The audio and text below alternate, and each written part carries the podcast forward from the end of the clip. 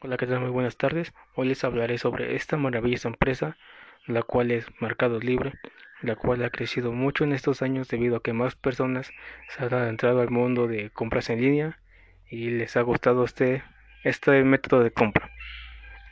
Hoy les hablaré sobre sus centros de distribución, su logística, sus estrategias, sus métodos de paquetería y todas las fases que conlleva los envíos de esta empresa. Primero que nada les diré que en cada estado del país hay por lo menos un centro de distribución de esta empresa. La excepción es la Ciudad de México, ya que, según estadísticas, en este lugar hay más envíos y más compras en línea que en varios estados. Por ello mismo, hay más centros de distribución. Estos centros de distribución se encargan de recibir la paquetería de personas que están vendiendo algo y también las personas que lo compran. Esto abre muchas puertas a comercios.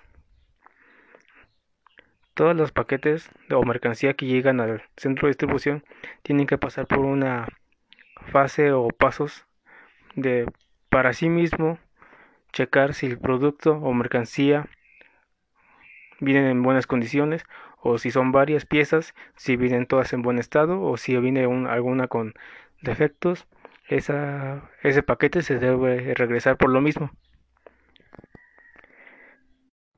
Todos estos pasos se deben de cumplir en menos de 24 horas, ya que estos envíos, como dice la página, son envíos a full, o sea, en menos de 24 horas te llega a tu casa.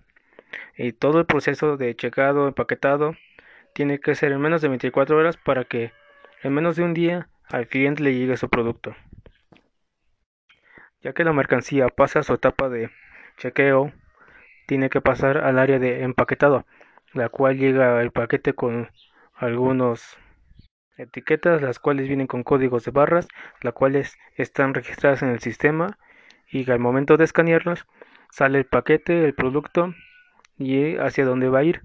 Así, de esta manera, la persona que está empaquetando el paquete tiene que escoger una caja que sea de la misma tamaño o si es algo muy pequeño tiene que ser un sobre, ya sea una memoria USB, una carta, etcétera. Todo esto depende del, tamaño o de la qué tan frágil sea el paquete.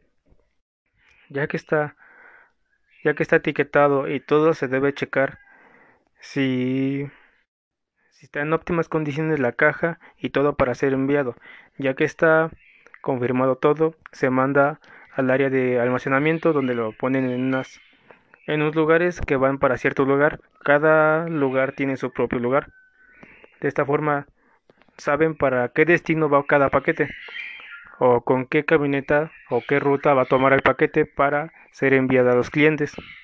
Ya que todos los paquetes están en el área que corresponden, los encargados de transportar los paquetes y entregarlos deben descargar un código, el cual les va a marcar qué cantidad de productos llevan y todo su destino que deben llegar.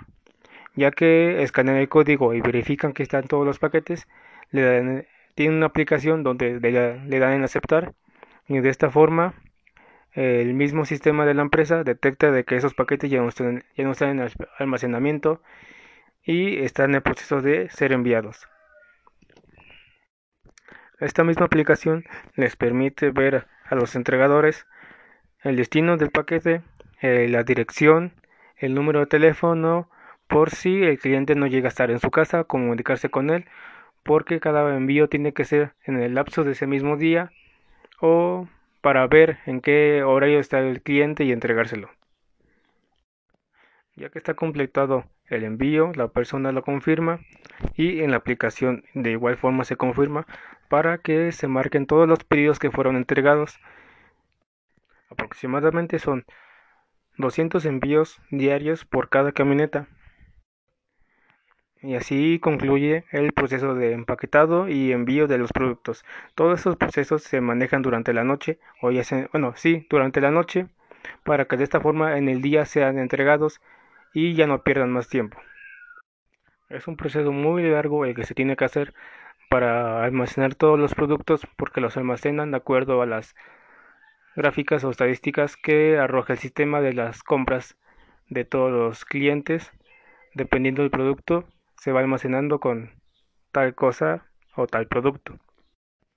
De mi parte, esto ha sido todo. Soy el alumno Gael Gabriel Muñoz Gutiérrez de segundo cuatrimestre de logística, turno sabatino.